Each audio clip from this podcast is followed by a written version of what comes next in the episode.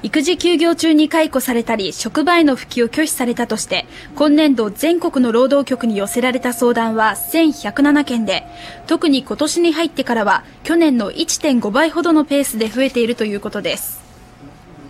このうち違法だとして労働局が是正指導した数は47件と前の年度から12件増えています。度から12件増えています。その期間リストラされちゃうっていうすごく不安の中で休業してなきゃいけないっていう女性も増えてると思います。厚労省は雇用情勢の急激な悪化が背景にあるとして全国の労働局に企業への指導を徹底するよう通知しました。